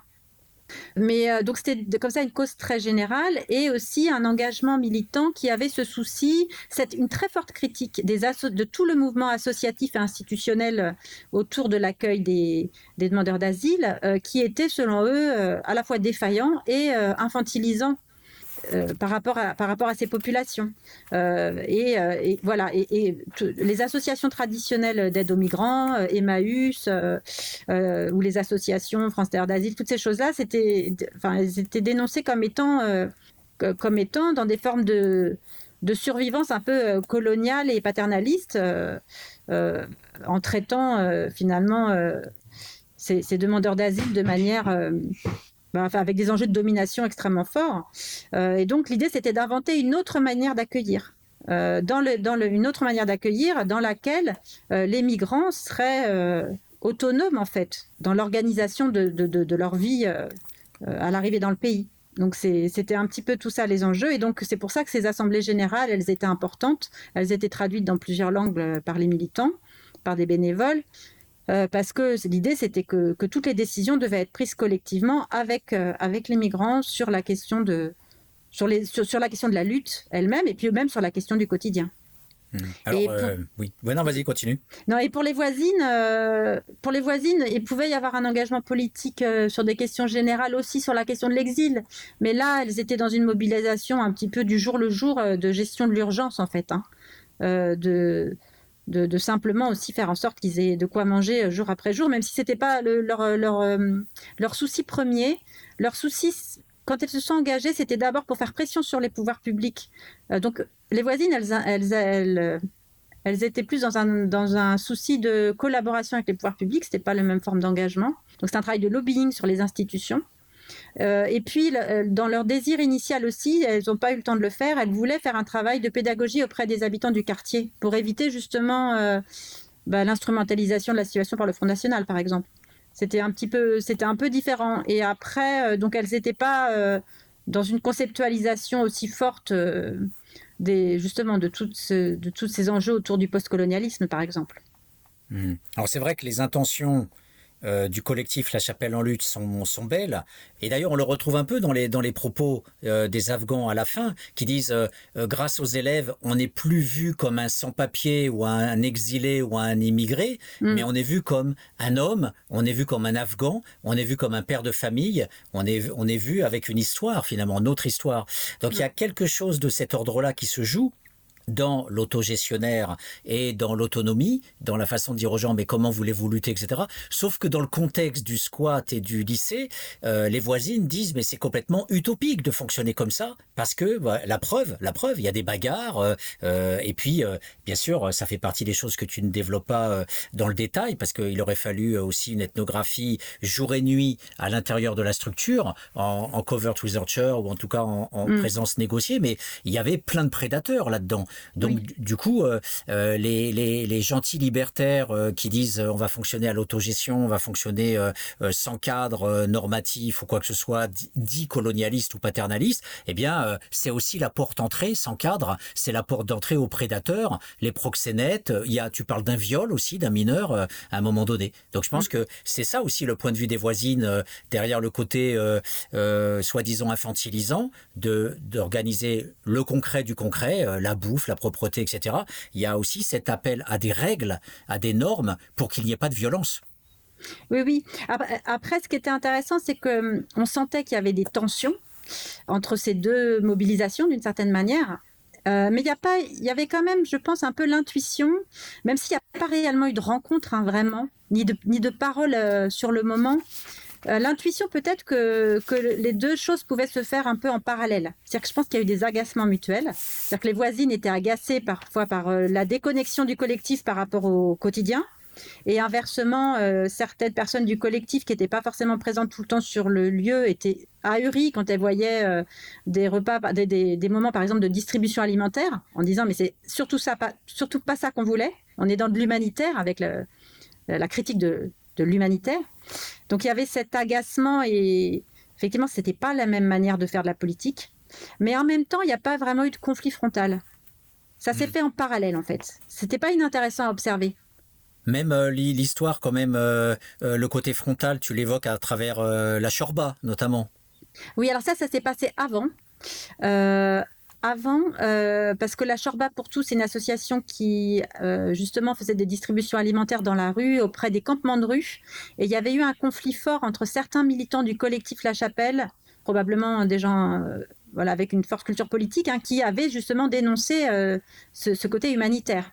Et donc cette association ne voulait plus intervenir après. Euh, Et puis tu as la mama, la mama, c'est quand même assez incroyable. Dans, dans, les, dans les interstices des organisations euh, plus ou moins plus ou moins structurées, hein, collectifs des voisins, tout ça. Bon. Mais quand même, malgré tout, on va dire il y a des collectifs. Mais il y a, y a des électrons libres comme cette mama, c'est quand même incroyable. Oui, c'est ce que ce lieu a permis en même temps, et c'était assez, oui, c'était un moment assez fascinant. Hein. La Mama, c'est une euh, immigrée d'un pays d'Afrique subsaharienne, je ne sais plus exactement de quel pays, qui a travaillé euh, dans différents secteurs, mais notamment à un moment donné dans la restauration. Et cette femme, euh, elle habite une rue voisine du, bâtiment occupé, dans, des logements sociaux. Euh, elle est, je pense qu'elle est, elle est retraitée au moment de l'enquête. Et elle décide de venir faire à manger dans le bâtiment. donc, elle, elle, faisait à manger, elle, faisait à manger pour des centaines de personnes, mais d'elle-même en tant que bénévole, dans des grandes marmites, ou alors elle donnait un peu ses ordres. Ça se passait pas toujours bien d'ailleurs. Et elle m'avait dit, moi je suis venue parce qu'elle était très inquiète de la proximité de ce bâtiment occupé avec le collège. Et euh, elle pensait aux enfants du collège et elle disait les enfants des Français. Et dans ce collège très multiculturel par ailleurs. Et donc elle est venue là pour que ça se passe bien. Euh, et donc elle venait faire à manger euh, au moins une fois par jour, tous les jours, mais d'elle-même en fait. Elle a trouvé sa place dans ce lieu et elle a joué un rôle essentiel. Hmm. Et elle était, elle était perçue comment par euh, les, les, différentes communautés qui étaient présentes? Bah, euh, plus, ou moins bien. Il y avait parfois des. Dans elle pouvait être assez autoritaire. Hein. Euh, dans, moi, j'ai pas observé, mais ça m'a été rapporté. Elle pouvait être assez autoritaire dans sa manière d'organiser la préparation des repas. Et donc, ça, ça pouvait susciter un peu des, tensions. Et puis par ailleurs, les Afghans préféraient cuisiner dans leur chambre, hmm. euh, leur propre cuisine. Et donc il y avait des enjeux aussi euh, par rapport au matériel de cuisine. Euh, voilà, elle, elle n'était pas d'accord avec le fait qu'il y ait une privatisation de, d'une partie du matériel. Enfin, ça c'était, il y avait des, des frictions. Et d'ailleurs, le, euh, la politisation du quotidien, euh, justement, là c'est un des exemples, mais c'est quelque chose qui est très important. Dans, dans beaucoup de centres d'hébergement d'urgence, les gens ne peuvent pas faire la cuisine. Ils sont obligés de bouffer des plateaux repas, des d'exo de bas de gamme, euh, et même parfois dans certains centres d'hébergement d'urgence, tu as des, des batteries de cuisine parce que ce sont des anciens restaurants, ce sont des anciens châteaux où il y avait effectivement des colonies de vacances où tu as tout l'appareillage pour faire de la cuisine euh, y compris en ayant des potagers, euh, comme c'est le cas d'un des foyers d'aurore, et c'est interdit. Euh, c'est interdit pour X raisons, c'est hors de notre émission. Mais du coup, la nourriture, ça rentre aussi dans le politique. Qui organise, avec quel matériel? Est-ce que les gens peuvent, comme nous, avoir le droit commun de l'alimentation. Ça fait partie aussi des, des, choses, effectivement, que, que, l'on peut voir dans, dans ton ouvrage, ce, voilà, cette politisation de, de, la vie quotidienne euh, dans une lutte auprès des migrants, qu'on voit dans d'autres domaines, bien sûr euh, notamment avec la pauvreté, euh, c'est un des aspects sur lesquels je voulais revenir. Les enjeux aussi dans cette politisation entre le, le côté abstraction universaliste euh, des, des, marxistes, hein, NPA et, et libertaires, et de l'autre côté aussi euh, la politisation à l'échelle du quartier, c'est la question de la propreté, le, la gestion des poubelles, la gestion des ordures, euh, le fait de pas taguer les murs, hein, qui sont aussi des sortes de souillures. Voilà, c'est on, on, le voit bien, Solidarité Migrants se positionne sur des enjeux de, de politisation de soi, de, de l'espace, c'est-à-dire respecter euh, l'identité territoriale ben, en fait, ces petites choses du quotidien, en fait, elles sont très importantes pour plein de raisons. Ben, je pense que la sociologie de l'alimentation pourrait aussi, euh, il y aurait des jolis terrains euh, à faire aussi avec les outils de la sociologie de l'alimentation sur ces questions-là. Mais ce qui était intéressant aussi, c'est que du coup, comme ils pouvaient préparer leur repas, ils pouvaient recevoir. Ça aussi, ça restaure quelque chose dans la relation moi, quand je suis allée, on m'a invité, on m'a, voilà, on m'a offert le thé, on m'a parfois offert euh, le repas, en fait. Euh, ils n'étaient pas juste en demande, en fait. Ils pouvaient accueillir. Et ça, c'était, c'était quand même et ça c'est quelque chose qui était important aussi dans dans la quelque part sur la question de l'hospitalité. Nous, on les accueillait dans le quartier, on pourrait dire, mais eux, quand on rentrait dans ce bâtiment, ils nous accueillaient chez eux. Donc c'était, ça symétrisait un peu la relation. Et puis, euh, sur ces petites choses autour de ce que vous dites sur les, enjeux du quotidien, la propreté, euh, le rangement, je pense que c'est quand on, quand on discute avec les gens euh, qui n'ont pas bien supporté, c'était ça qui venait en premier. Hein. Tout comme dans les quartiers dits difficiles, ce qui parfois euh, quand on discute avec des gens qui sont tentés par un vote de rejet, c'est beaucoup ces, petites choses-là du quotidien. C'est aussi, c'est toujours pareil, euh, Abdelmalek Sayad dans La misère du monde, quand il s'intéresse au conflit euh, entre un couple de personnes âgées et une population et une famille immigrée, les conflits ils sont beaucoup autour de petites choses du quotidien. Et euh, peut-être on sous-estime ces choses-là. Euh, il me semble que dans l'ouvrage qu'ils ont coordonné, euh, Gérard Moget et Willy Pelletier, sur le vote, le vote Front National en milieu populaire, il y a, je crois, un des chapitres qui porte aussi sur ces choses-là. et peut-être on sous-estime l'importance que ça a. Et pour le coup, je pense que les militants du collectif La Chapelle peut-être sous-estimaient aussi ces choses-là. En organisant par exemple des concerts ou des projections de films cinématographiques en pleine nuit, au pied des HLM. Euh, ça partait d'une bonne intention, mais ça pouvait être euh, assez maladroit du point de vue de la réception par les habitants. En même temps, ce que tu, ce que tu dis sur l'alimentation, c'est il y a un paradoxe extraordinaire. C'est-à-dire que le principe de l'autogestion, justement se retrouve dans l'alimentation, dans la capacité à faire soi-même sa bouffe, donc à pouvoir donner à l'autre, à recevoir, accueillir l'hospitalité. Donc tu me entre guillemets entre guillemets le don d'être présent en France appelle le contre-don de pouvoir aussi t'inviter toi euh, Isabelle Coutan à venir t'asseoir dans la chambrée euh, des Afghans pour pouvoir partager le repas. Euh, donc c'est cette dimension là qui va du côté du référentiel chapelle en lutte, eh bien n'est même pas vue par eux. Il, lui assigne une place euh, d'humanitaire, euh, alors qu'en fait, c'est profondément un cadre politique. Euh, oui, alors je pense que le collectif, là, ce qui les perturbait plus, c'est à la fin de l'occupation, ils étaient près de 800 le jour de près de 800 à la fin. Donc là, au niveau de l'organisation des repas, c'était de plus en plus compliqué. Et donc c'est dans ces moments-là que les voisines ont fait appel à cette association La Chorba pour tous, qui a accepté de revenir. Et là, du coup, c'était dans la cour et les migrants étaient à la queue leu à attendre euh, leur bol de soupe, quoi. Et mm. c'est cette image-là qui était extrêmement violente pour les militants initiaux, en fait. Oui, bien sûr. Mm. C'est cette, cette image-là qui, qui, qui, les choquait parce qu'ils avaient l'impression d'une reproduction de ce qui se passait dans, dans, dans les camps avec une logique euh, qui définissait comme purement humanitaire mm. et avilissante. Bien sûr. Alors, je te propose une seconde pause musicale avec euh, le ton second choix, Bernard Lavillier, L'exilé. On se retrouve dans quelques instants.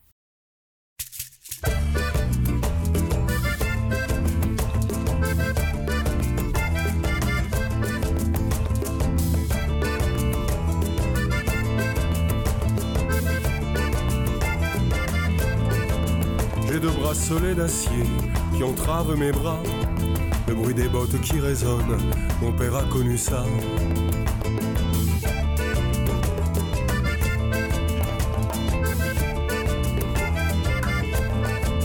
Frapper à des portes en fer qui ne s'ouvrent pas, parler à des gens trop fiers qui ne me voient pas.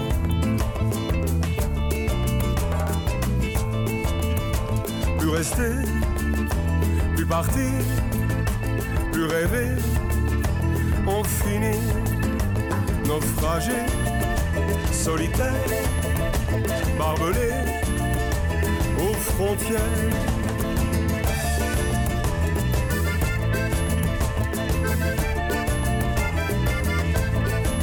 Capitale douceur Paris, je dormais dans tes bras. Capitale violence aussi, je ne te reconnais pas. Toi Paris, ma beauté fatale, symbole de la France. Je me suis fait casser normal par ton indifférence. Plus rester, plus partir, plus rêver, en finir, naufragé, solitaire, exilé volontaire.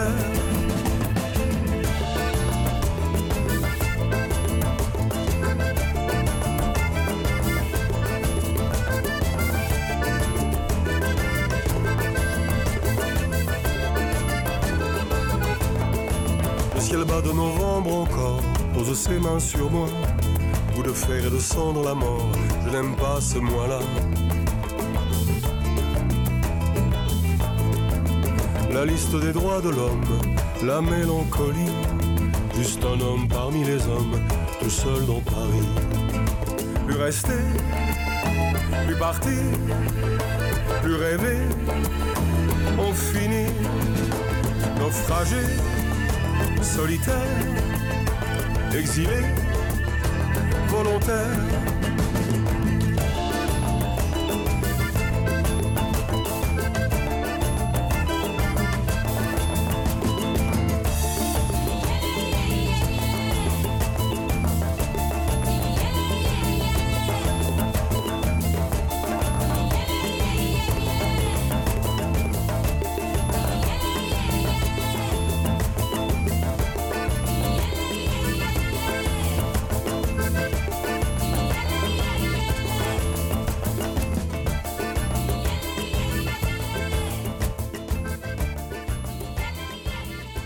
Voilà, bienvenue euh, sur Cause Commune. Nous nous retrouvons euh, dans ce troisième volet de l'émission Les Mondes Rêvés de Georges avec notre invitée Isabelle Coutan qui nous parle de son ouvrage Les migrants en bas de chez soi paru en 2018 euh, au Seuil.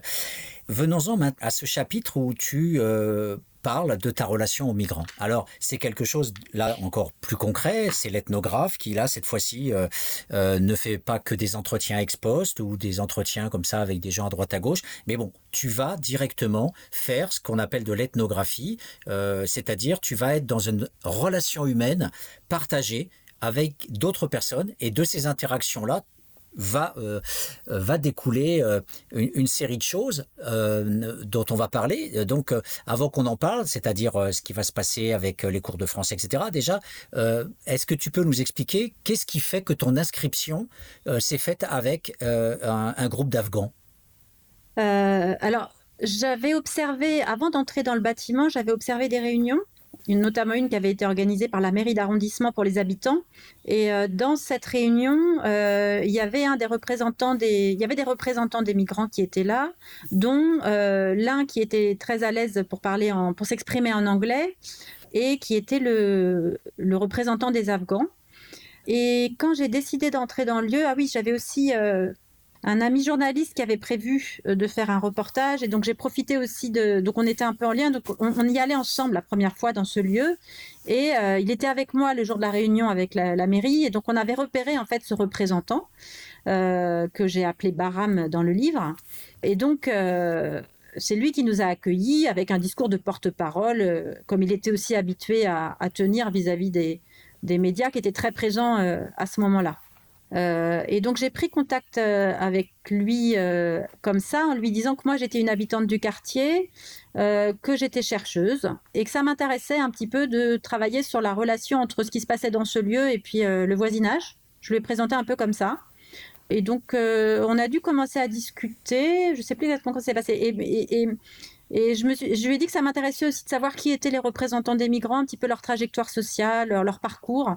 Donc on a commencé de manière très informelle un, un entretien un peu sur son parcours. Euh, j'ai pris un peu des notes dans un cahier, puis il a dû partir pour autre chose. Il était tout le temps très sollicité. Et puis, euh, et on a, et, on s'est revus pour prolonger cet échange-là. Mais après, moi, en fait, j'ai été captive de cette relation parce que le lieu euh, était organisé par euh, communauté, voire même par ethnie. Euh, chez les Afghans, il y avait à la fois des Pashtuns et puis des.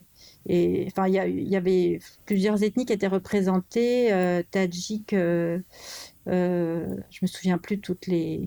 J'ai oublié depuis tout, toutes les appellations. Mais donc, en tout cas, lui, c'était un représentant des Afghans. Il était afghan Pashtun. Et moi, je me suis retrouvée, du coup, à chaque fois que je venais dans le lieu, euh, invitée par les Afghans euh. Et j'étais un peu sous leur protection d'une certaine manière euh, dans ce lieu. Et en même temps, en étant leur invitée, je me suis retrouvée aussi captée au sens où je ne pouvais pas mener l'enquête aisément auprès des autres. En fait, sinon, je les aurais. Enfin, je sentais que ça les blessait parce que les relations n'étaient pas toujours euh, faciles. Il y avait des tensions entre les différents groupes. Et, euh, et, puis, ah oui, j'avais rencontré aussi des jeunes étudiantes euh, dans cette grande chambre des Afghans Pashtuns qui venaient pour donner des cours de français, donc des, en lien notamment avec l'école normale supérieure. Et donc, je suis revenue aussi dans ce cadre-là avec l'une des étudiantes pendant son cours de français. Et en fait, c'est la place un peu qu'on m'a assignée, c'est-à-dire qu'on attendait moi des cours de on attendait de moi des cours de français. Donc je suis venue un peu comme ça et, et c'est comme ça que ma place s'est faite. Et du coup, ma place dans le lieu, c'est devenu cette place auprès de, ces Afghans Pashtuns. Hmm. On choisit pas la place, euh, on choisit pas tant que ça la place euh, sur le terrain. C'est entre guillemets ce qu'on appelle les enquêtés qui nous la donnent. Hmm. Alors ça, c'est une belle leçon effectivement pour euh, les auditeurs parce que on peut croire que faire de l'ethnographie, euh, c'est exotique euh, et que pour certains, c'est presque une partie de vacances. Euh, on n'est pas dans un bureau, on est libre, on va voir des gens. Mais en fait, c'est extrêmement coûteux parce que déjà, il faut pas vexer les gens. Et je pense que tu le dis, on, on les aurait blessés. C'est-à-dire que là, pour le coup, tu refuses une posture coloniale ou paternaliste qui consiste à dire je fais ce que je veux parce que je suis chez moi en France. Et, et c'est pas ce que tu fais. Tu dis je suis chez eux, je sais que je suis rentré dans leur cerveau, que ils m'estiment et ils me considèrent comme ça, mais dans leur culture, je suis leur invité, euh, ils, me demandent de manger et, on sait que dans les sociétés traditionnelles, inviter à manger, euh, c'est voilà être intégré au groupe. Donc du coup, euh, comme tu dis, tu as une place assignée qui est très forte et que bah, du coup, tu acceptes parce que l'ethnographe engage aussi des principes politiques d'humanisme, bah, tu limites en fait ta position de recherche. Oui, oui, oui. On, accepte, euh, enfin, ça, fait partie effectivement de, l'apprentissage du métier d'ethnographe. On accepte la place qui nous est faite et on essaie de la comprendre. Et on essaie de comprendre euh, à partir de cette place euh, ce que ça dit du groupe dans lequel on est, ce que ça dit de, de notre objet. Mmh. C'est un peu comme ça qu'on travaille. Et d'ailleurs, tu peux préciser, oui, bien sûr, bien sûr, tu, peux préciser notamment, euh, euh, parce que là, tu le dis, tu le suggères dans le livre, mais euh, est-ce que tu peux nous en parler, nous en dire un tout petit peu plus sur quand tu dis jamais dans aucune autre enquête de terrain, je me suis senti autant femme. Ah oui, bah, d'une part, bon, c'est aussi probablement lié à la particularité de ce terrain où il n'y a que des hommes. Cela dit, ça jamais, enfin, ça m'est jamais arrivé à un tel point et que ce sont des hommes qui en plus viennent de pays où la position des femmes est très différente euh, de celle qui est, la nôtre ici. Et donc dans leurs yeux, euh, ils me voyaient d'abord comme une femme et avec des grands points d'interrogation dans les yeux. C'est-à-dire, et peut-être aussi pas que d'interrogation, c'est un lieu aussi où il y a eu des histoires entre des hommes et des femmes qui venaient. Donc il y avait aussi des enjeux de, curiosité, de désir. Et, euh, et, donc, du coup, je sentais qui j'étais comme femme pour venir là. Enfin, comment. Aussi, une curiosité déjà euh, de, leur questionnement à eux de sociologues spontanés, quoi. C'est quoi les femmes ici, en fait? Ils arrivaient depuis peu, hein, la, plupart d'entre eux. Euh, et, et, après, ça a été explicité. C'est-à-dire quand ils m'ont un peu plus connu, ils se sont autorisés à me poser des questions sur ce qu'était moi, ma vie de femme. Et comment je pouvais venir seule, quelles étaient, enfin, est-ce qu'il n'y avait pas des hommes pour me. Enfin, qui, qui m'autorisait à venir euh, Voilà. Et puis, euh, voilà. Et quel était mon statut de, femme, de mère Toutes ces questions, ils avaient énormément de curiosité. En fait, eux, c'était. Et puis, ils avaient. Enfin, ça les intéressait, en fait. Ils avaient une grande curiosité sur, euh, sur ce qu'étaient les femmes ici. Oui, parce qu'ils n'ont pas tous les mêmes questionnements. Certains vont te prendre pour euh, un policier euh, déguisé. Euh, d'autres peuvent dire mais c'est quoi cette femme qui n'a pas de mari derrière elle pour lui dire où elle a le droit d'aller? pour d'autres, tu peux être un, objet de désir sexuel. pour d'autres, tu peux être quelqu'un qui peut être un écrivain public pour leur donner des coups de main au niveau du droit. En fait, tu n'es pas qu'un profil, tu es plein de profils. Oui, oui, euh, il y avait plusieurs profils, plusieurs places.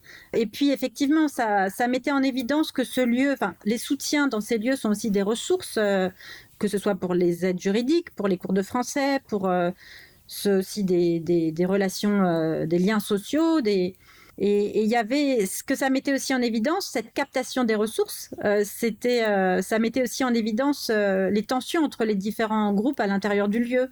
Et les soutiens, et notamment les femmes, pouvaient être l'objet aussi de tensions hmm. et d'appropriation. Est-ce que tu peux nous, nous dire euh, donc euh, comment fonctionnaient finalement euh, ces cours de français et puis comment ça comment l'ENS a participé aussi à ça dans dans cette circulation qui a permis à un certain nombre d'entre eux, cinq il me semble, d'être intégrés au programme officiel de l'ENS et, voilà donc du coup des, des sorties, des formes d'intégration finalement inattendues. Euh, alors, le, les cours de français, en fait, ça s'est organisé de manière euh, très spontanée euh, par, parce que c'était une demande très forte, en fait, de la part des migrants eux-mêmes. C'est-à-dire que, par exemple, j'avais rencontré une jeune femme qui était venue, elle, au début, parce qu'elle voulait organiser des cours de théâtre. Et très vite, les participants lui ont dit que ce qu'ils voulaient, c'était apprendre le français. Donc c'est parti aussi de leur demande et ça c'est complètement personne. La plupart des gens n'étaient absolument pas formés. Hein. Tout s'est bricolé, tout s'est inventé sur place. Et moi, le, le, le peu que j'en ai fait, j'ai aussi euh, j'ai bricolé ma méthode. Mmh. En tout cas, c'était ça partait de, de, leur demande. Après, ça s'est formalisé un peu plus, notamment quand il y a eu des, euh, des programmes un peu qui sont mis en place dans l'enseignement supérieur. Et donc le premier, à ma connaissance, s'est mis en place à l'école normale supérieure, mais après il y a eu dans d'autres universités où là, il y a eu, euh, je pense, euh, des bénévoles aussi qui se sont engagés dans des cours de français, mais avec parfois une, une formation un peu accélérée, euh, avec des professeurs de langue étrangère ou des choses un peu comme ça, où ça a été un peu plus formalisé.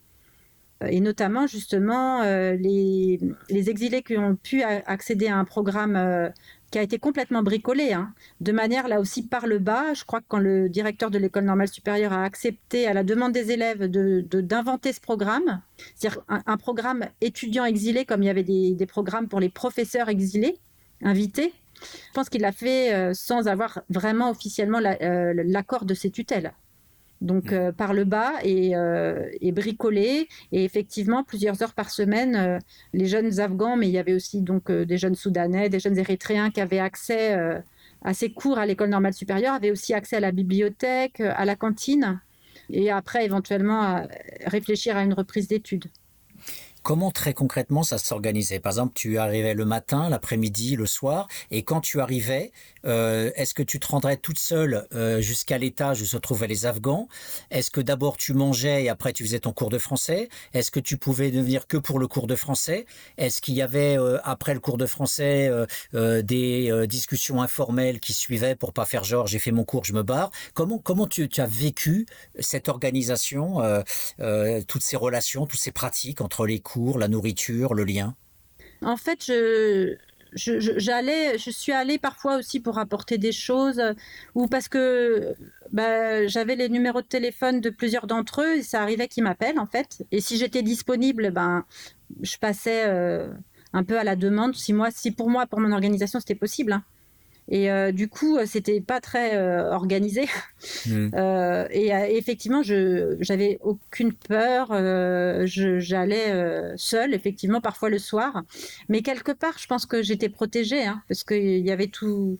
Enfin, j'étais protégée parce que j'étais leur invitée, d'une certaine manière. Après, bon, peut-être que je j'aurais pu aussi être confrontée à une situation plus difficile. Il y a eu un jour où il y a eu une bagarre J'étais dans le bâtiment. Euh, ils sont plusieurs à être partis avec des bâtons.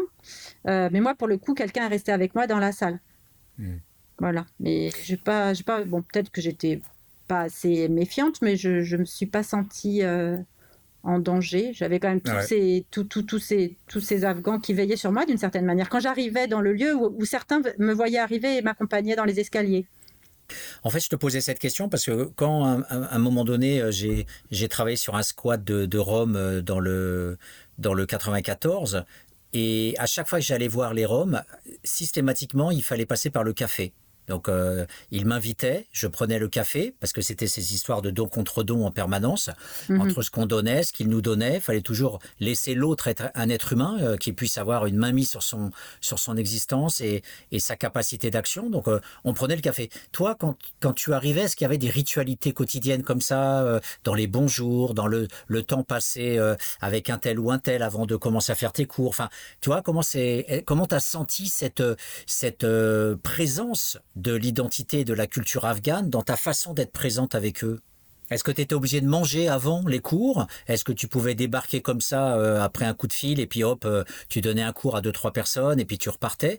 Ou est-ce qu'il y avait comme ça des, des mécanismes qui faisaient que tu as décodé petit à petit par justement l'ethnographie, tu as décodé petit à petit ces places assignées et notamment ces codes, cette façon dont tu devais te présenter, être habillé, t'asseoir, etc. Quoi?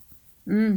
Euh, j'ai pas forcément senti qu'il y avait des codes. Après, si c'était l'heure du repas, ben, on interrompait ce qu'on faisait pour le repas, par exemple. Et il me mettait quand même. Euh, moi, je mangeais. Il y a eu des. Il y a une chambre où. Euh, comment c'était? Il mangeait parfois à plusieurs dans le même plat. Et moi, j'avais toujours une assiette à côté. Avec des. Moi, ils me donnaient des couverts. Eux, ils mangeaient soit avec du pain, soit à la main. Hmm. Et donc, il y avait une adaptation un peu pour moi. ceux qui me connaissaient moins m'observaient. Je me sentais observée. Mais en dehors de ça, sur, euh, en fait, je m'adaptais à ce qu'ils étaient en train de faire, on va dire. Euh, les horaires des cours de français, je pense que les étudiantes de l'ENS, comment c'était? Le faisaient, à heure fixe. Euh, moi, c'était un peu à la demande. Parce que j'étais aussi là pour ma recherche et ça, c'était pas caché non plus. Hein. Hmm. Je sais pas, je sais pas ce qu'ils projetaient sur cette chose-là, sur ma recherche. Mais ma, ma, position à l'intérieur du lieu, c'est que j'étais une voisine, mais que j'étais aussi une chercheuse, que je travaillais pour l'État. Je sais pas ce qu'ils ont comprenais hein, et, que, et, que, je faisais une recherche sur la manière dont le quartier, le voisinage euh, vivaient leur présence. Hmm. C'est un peu comme ça que j'ai dit les choses. Et bah, après, j'ai eu aussi, oui, juste une autre place, parfois aussi d'écoute, euh, parce que. Euh, comment ou de, ou de ou des, ça m'arrivait d'accompagner par exemple un jeune afghan dans un lieu d'écoute auprès d'une psychologue parce qu'il s'était confié j'ai été repérée aussi comme quelqu'un qui écoutait hmm. le fait que tu sois présente à, à, aider comme ça. Est-ce que euh, il y a eu, euh, notamment euh, auprès de ton informateur, alors ça se prononce Bahram parce que dans l'écriture c'est Bassam. On dit Bahram. Ah non, c'est moi, parce que c'est anonymisé. Avec le temps, j'ai un peu oublié. C'est Bassam. Ah, Bassam. donc lui, c'était à la fois le leader, mais du coup, il était aussi ton informateur principal par rapport à, un certain nombre de choses. c'était une porte d'entrée, quoi. C'était quelqu'un qui était incontournable dans, dans, dans ta relation. Est-ce que tu as pu te défaire entre guillemets euh, de l'informateur principal, euh, ou bien tu étais, je pense par exemple, euh, Chaudir Venkatesh, quand il est à Chicago, il ne peut pas ne pas se débarrasser du caïd qui, qui, est toujours là, parce que c'est le caïd qui tient toute sa bande, tout son gang, et, c'est pareil pour Sweet Connor Society, c'est pareil, il y a le chef, et tu es toujours obligé de passer par le chef. Est-ce que là, l'entrée par Bassam, ça t'a bloqué dans la possibilité d'avoir des discussions à droite à gauche avec différents Afghans? Ou bien euh, euh, une fois qu'il t'a permis de rentrer dedans, il t'a laissé euh, toute initiative pour aller à droite à gauche? Non, j'ai quand même pu circuler, mais c'est vrai que si je venais dans le lieu, qu'il était là et que je le prévenais pas, il était vexé. Hmm. je sentais une forme d'attente et de contrôle quand même sur la relation. Mais j'ai pu circuler parce que je me suis liée aussi après avec d'autres. Et puis après, la relation a évolué parce que il y a un petit groupe, d'ailleurs, avec lesquels je suis toujours en relation aujourd'hui, même si là, ça fait longtemps que je ne les ai pas vus, euh, notamment qui étaient dans le programme de l'ENS. Et donc, il y en a quelques-uns avec qui je me suis liée au-delà du lieu et qui sont venus chez moi avant l'occupation, certains. Bassam était venu prendre un café avec une étudiante, euh, et puis quelques autres. Et donc, il s'est passé quelque chose avec un, sous-groupe, ce qui, ce qui d'ailleurs euh, n'est pas, après coup, a aussi posé d'autres d'autres problèmes, hein, parce que certains d'entre eux avec qui j'étais amie sur Facebook avaient entendu parler que j'avais fait quelque chose chez moi, que je les avais pas invités. C'était pas si simple que ça de naviguer là-dedans. Et puis j'ai pas tout maîtrisé parce que de fait, ceux avec lesquels je me, je me suis liée, je me suis liée affectivement avec eux.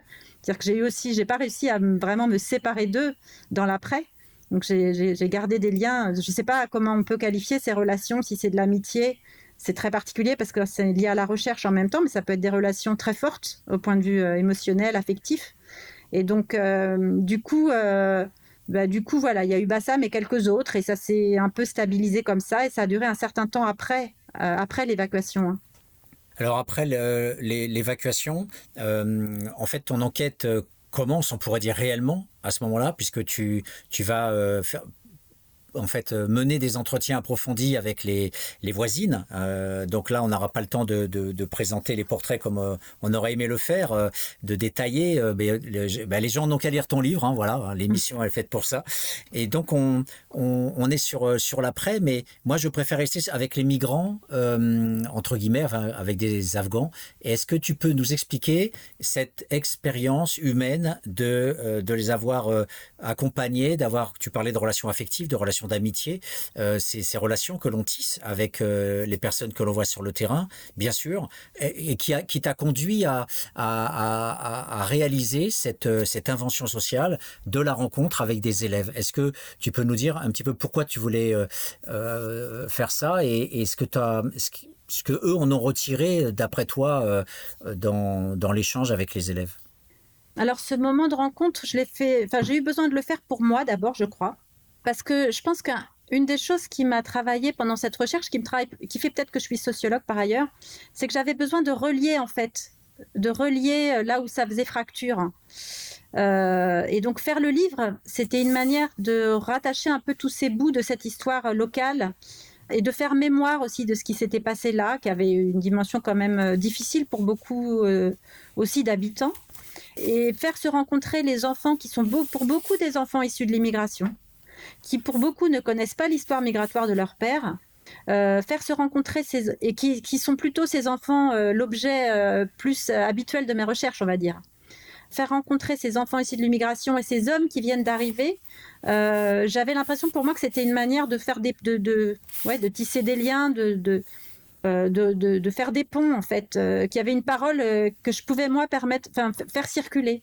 Et d'ailleurs, je crois qu'une partie de ces enfants ont raconté la rencontre avec les Afghans à leurs parents et que ça a parfois déclenché des discussions dans les familles. et puis aussi, les enfants étaient très en colère après euh, après cette occupation, puisque ça s'est terminé pour eux dans la violence, puisque le dernier, c'était la veille des vacances scolaires, euh, le dernier moment pour eux d'occupation du bâtiment, parce que le bâtiment a été évacué pendant des vacances scolaires. Et donc pour eux, ça s'est terminé sur de la violence et des projectiles sont venus dans le collège, et donc ils ont pensé qu'aussi ces Afghans s'en prenaient à eux d'une certaine manière. Donc il y avait quelque chose à rétablir, quoi, par rapport à ça.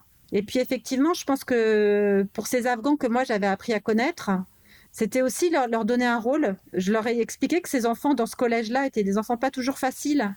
Euh, ils leur ont tenu un discours euh, d'éducateur, en fait. Euh, de père, d'éducateur, pourquoi c'était important de travailler à l'école, que les enseignants, en fait, en Afghanistan, disaient qu'il y avait. qu'ils se consumaient comme des bougies. C'est-à-dire qu'ils se consumaient pour éclairer les autres. Il y avait plein de choses comme ça assez jolies et ils ont joué ce rôle-là, en fait. Je pense que c'était. et qui était un rôle valorisant. Ils étaient sur l'estrade ils mm. étaient en position à la fois d'adultes par rapport à des enfants et euh, de pouvoir transmettre une expérience. Et puis ils étaient en position d'être ceux qui ont un savoir, un savoir à transmettre. Donc c'est vrai que je pense que pour moi, c'était une manière de, peut-être dans mes, dans mes obsessions aussi, euh, de, en arrière-plan de mon travail, euh, de, de réparer quelque chose pour chacun d'entre eux, de ma place. Alors je ne sais pas du tout si euh, dans le référentiel gauchiste ou dans le, référentiel euh, euh, juridique, pour ceux qui font l'accès au droit, on est dans une case ou on est dans l'autre. Moi je pense qu'on est dans les deux, c'est-à-dire lutter contre l'infantilisation et, et, justement tu dis restaurer l'adultéité. Et ces pages sont magnifiques parce que justement on voit des gens, comme tu dis, qui ne se contentent pas de parler et d'être témoins de leur expérience de réfugiés, d'exilés, quel que soit le mot, mais d'être aussi acteur et de dire voilà, vous devez. Euh, donc c'est très drôle parce que voilà, ils sont éducateurs, euh, ils prennent position et, et, de façon euh, extrêmement forte avec ces images extraordinaires, comme tu dis, les fêtes des enseignants dans leur pays, etc. Et, je voudrais, je voudrais lire un tout petit passage qui m'a énormément ému et qui est très fort politiquement. Euh, c'est euh, la page 215. Euh, euh, Homer, il dit qu'il n'imaginait pas en venant à Paris que sa présence puisse représenter une crise pour les sociétés françaises et européennes. Il ne pensait pas que son premier geste serait d'avoir à s'excuser de sa présence. Pourquoi les réfugiés sont-ils objet de suspicions perçus comme des criminels potentiels, au point qu'à chaque attentat, ils tremblent en espérant que l'auteur ne soit pas de leur nationalité Il pense que cette suspicion est liée aux représentations que les Européens se font de l'islam, perçu comme homogène, intrinsèquement violent, incompatible avec les droits de l'homme. Or, ce sont les droits de l'homme que les réfugiés viennent chercher en Europe. Ils ne vont pas en Arabie saoudite. Donc, euh, ce, passage est euh, incroyable. Enfin, tu le résumes en même temps euh, que tu le présentes avec ces phrases, parce que ça, ça permet de, restaurer effectivement une identité sociale, une identité aussi d'acteur et aussi une identité politique, en disant, ben oui, voilà, on vient aussi dans un pays des droits, alors que nous, on passe notre temps à vouloir vous mettre absolument hors de de notre système politique et juridique. Donc voilà, mm. je pense que quand tu parles en conclusion d'Elias, de lien social, de, de, ce que tu appelles, euh, en reprenant les autres, dans notre jargon à nous, de capital d'autochtonie, de, de toute cette force que l'on a, de, de nos liens à nous, etc. Il n'empêche que euh, là, à travers la place que tu as donnée aux, Afghans, il y a cette libération de la parole. Je trouve que euh, tu as aussi quelque part, dans ces apprentis sorciers que sont aussi les sociologues, tu as aussi été un laboratoire expérimental de ce qu'on peut faire dans cette forme d'intégration et de création de densité sociale. Je sais pas, parce que tu mmh. parles de densité sociale en personne extérieure en disant Elias avec ses enquêtes ou, voilà ce que les groupes de militants ont fait. Mais toi aussi, tu l'as fait. Est-ce que, est que tu t'es pensé dans l'écriture de ton livre en résonance entre la densité des liens sociaux créés par tous ces gens dans le quartier de la place des fêtes et ce que toi, tu as fait euh, en, tout cas, j'ai conscience que j'avais, moi, euh, dans ma démarche, quelque chose de... C'était ma manière à moi d'intervenir dans l'événement, en tant qu'habitante aussi, que de faire cette recherche, que de relier ces différentes paroles autour de l'événement et d'en faire un livre qui soit une mémoire de cet événement aussi euh, localement. j'ai eu conscience aussi qu'en faisant ça, j'intervenais dans le cours de l'histoire. je sais que ce livre a circulé aussi au niveau de la ville que le projet de médiathèque après coup, euh, effectivement, n'a pas été abandonné parce que ce lieu devait être transformé en médiathèque que c'était un enjeu local fort et qu'au final, en fait, parce que après l'évacuation, le bâtiment a été euh, un petit peu restauré rapidement et pendant deux ans, je crois, il a été euh, transformé en centre d'hébergement transitoire euh, officiel, hein, provisoire, géré par Emmaüs. Et puis, actuellement, des travaux ont, été engagés pour effectivement faire du lieu une médiathèque. Il n'y a pas de médiathèque dans le 19e arrondissement et c'était un enjeu fort que dans ce quartier de la place des Fêtes, il puisse y avoir une médiathèque. Donc euh, finalement, c'est ce projet qui a été euh, mis en place avec en même temps dans les locaux voisins euh, le projet de faire une, forme de maison des réfugiés, mais qui est plus un lieu ressource, un lieu d'accueil, un lieu d'information qui sera plus un lieu d'hébergement. Et il est probable que la manière dont moi j'ai rendu compte de l'événement et de tous les enjeux locaux autour de ce bâtiment a eu aussi un effet sur les décisions qui ont été prises par la suite. Hmm. De l'extérieur, on a l'impression que le projet initial des, gens, depuis des années et des années, euh, cette médiathèque dans l'ancien lycée des affectés, on a l'impression que c'est quelque chose de complètement existentiel et mais en même temps cette médiathèque est-ce que les jeunes qui font partie de l'association les jeunes en place ou les maires en place est-ce que ça leur parle ce type de de projet? Euh, oui, quand même. Hein. même euh, une habitante aussi qui habitait à côté, euh, qui est une ancienne ouvrière, elle disait mais on devait avoir une médiathèque. Si, ça c'est quelque chose qui parle aux gens. Après, mmh. est-ce que tous vont le fréquenter? Je ne sais pas. après, c'est important de faire un lieu qui soit accessible et ouvert à tout le monde. Mais c'est quelque chose dont les enfants parlaient aussi. On devait avoir une médiathèque, ça circulait. D'accord, donc c'est mm. pas que un projet de la boboification, la gentrification du, du quartier versus euh, les jeunes qui voulaient euh, euh, un squat pour pouvoir se faire de la musique ou se retrouver dans un espace informel qui correspond plus à, à leur, leur pratique? Bah, si, c'est peut-être en partie, mais euh, il y avait aussi. Alors, moi, j'ai pas suivi le projet dans tous les détails, euh, mais je pense qu'il y avait aussi euh, le souci qu'il y ait des lieux éventuellement d'enregistrement ou accès aussi. Les médiathèques actuelles, il y a accès à Internet. D'ailleurs, les migrants eux-mêmes, un des premiers lieux qu'ils fréquentaient, c'était, je crois, ça s'appelait, c'était la médiathèque Marguerite Duras. Ça doit être, je sais plus où elle est exactement. Peut-être c'est à côté de la gare de l'Est, là où ils vont quand ils arrivent. Parce qu'en fait, pour avoir accès à leur mail, à leur mail, ils vont, ou même être au chaud, ils vont dans les médiathèques en fait. Hein. Hmm. oui, bien sûr. Euh, on a la représentation euh, de la bibliothèque qui correspond plus à des pratiques de classe euh, moyenne et supérieure, l'accès aux livres, mais telle qu'elle fonctionne aujourd'hui, il y a plein d'autres usages en fait des médiathèques. Hmm. Après, tout dépend de l'intention politique et de la manière dont au quotidien c'est pratiqué. Ça, c'est encore une autre question. Hmm. Alors en conclusion, j'aimerais te, demander, j'aimerais revenir à la question du politique. Et déjà, première question, est-ce que euh, on a des informations aujourd'hui, après toutes ces années, sur euh, le, les pourcentages d'insertion crédible de, ces gens, de ces centaines de personnes, euh, au-delà de l'hébergement d'urgence? Alors moi, j'ai pas pu suivre toutes les trajectoires. À court terme, ils ont tous été réhébergés. Euh, à long terme, euh, les devenirs, ça a forcément dépendu de leur euh, situation juridique. En fait, il y a ceux qui ont obtenu la reconnaissance de leur demande d'asile et puis les autres. Hein. Alors parmi les Afghans Pashtuns, moi, tous ceux que je connaissais ont, obtenu au moins une autorisation provisoire, quoi. Et certains un, un, accord pour 10 ans. En tout cas à ce moment-là de l'enquête, et ils le savaient qu'ils avaient de fortes chances d'obtenir l'asile, ce qui fait qu'ils n'étaient pas toujours très mobilisés pour les grandes manifestations plus générales en fait. après, dans le lot, dans le lot, tous n'ont pas eu la même chance, et je pense que pour cela probablement que les, situations d'insertion sont plus difficiles. Moi, ceux avec lesquels je suis rentrée en lien euh, ont maintenant les papiers, travaillent, parlent français. Certains ont monté des petits commerces, d'autres euh, sont devenus traducteurs pour l'OFI. Euh, un autre travaille dans, je ne sais pas exactement le métier très précisément, je sais qu'il installe des, antennes euh, pour la téléphonie mobile. Donc c'est assez hétérogène. Un autre a finalement atterri aux États-Unis parce qu'il il avait fait sa demande depuis l'Afghanistan. Il a obtenu la réponse en étant ici. Et voilà un petit peu pour, les, pour ceux que moi je fréquentais. Après, sur l'apprentissage des langues, c'est vrai que c'est des gens qui, qui parlaient déjà l'anglais. Donc il y avait peut-être aussi une facilité plus grande que pour des gens qui ont dû apprendre le français sans maîtriser l'anglais. Hmm. Dernière question, je voudrais avoir ton opinion euh, sur euh, la notion de ville-refuge, puisque euh, tu parles de San Francisco, de, Londres et de Paris notamment, enfin bref, d'un certain nombre d'élus qui appartiennent aux élites dominantes qui nous parlent de ville-refuge. Derrière, il y a Michel Agier avec des programmes de recherche qui essayent de réfléchir à, ces concepts-là. Tu nous parles de Lévinas et, et, de Derrida, qui sont des philosophes connus mondialement et qui essayent aussi de, de défendre ce concept concept-là. Euh, quand on sait aujourd'hui l'état des CADA, des, centres d'accueil pour les demandeurs d'asile, l'état des centres d'hébergement d'urgence, euh, les conditions juridiques, euh, c'est-à-dire des centres où il n'y a pas de droit, ce sont des lieux voilà très très précaires et où il n'y a pas de syndicat, il n'y a pas de possibilité d'être vraiment représenté, de pouvoir ouvrir, euh, excusez-moi l'expression, sa gueule.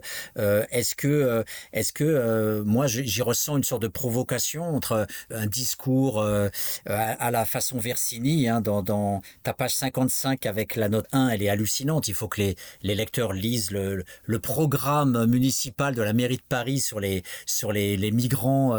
c'est à s'arracher les cheveux quand on imagine le concret de, ces migrants moi, j'étais horrifié quand je vois ce type d'idéologie de la ville refuge, euh, des, grandes. Et puis, quand on voit concrètement, indépendamment des réussites des trajectoires que tu viens d'évoquer, où il y a effectivement de l'intégration, il y a quand même des choses qui se font. Mais est-ce qu'elles se font par ces politiques-là, ou elles se font par les acteurs de terrain que tu as étudiés, par des travailleurs sociaux militants, par des assos comme le Gisti ou d'autres, etc. Donc, qu'est-ce que tu est-ce que tu penses qu'on peut vraiment faire confiance à, ce type de, de, propositions, de, de, voilà, de ces villes refuges? Tu penses que c'est sérieux? Alors, de ce que, de ce que j'ai lu sur ce qui se passe, par exemple, à, enfin, sur ce que ça recouvre dans certaines villes américaines, ou ville, ils disent aussi ville sanctuaire. Euh, c'est l'idée qu'à l'échelle locale, les professionnels, euh, les, travailleurs sociaux, les élus locaux euh, ne vont pas dénoncer des situations, par exemple, de, présence illégale, et aussi de, donner accès à un certain nombre de services municipaux. autour de l'accès à l'eau, autour de la scolarisation, autour de l'accès aux soins.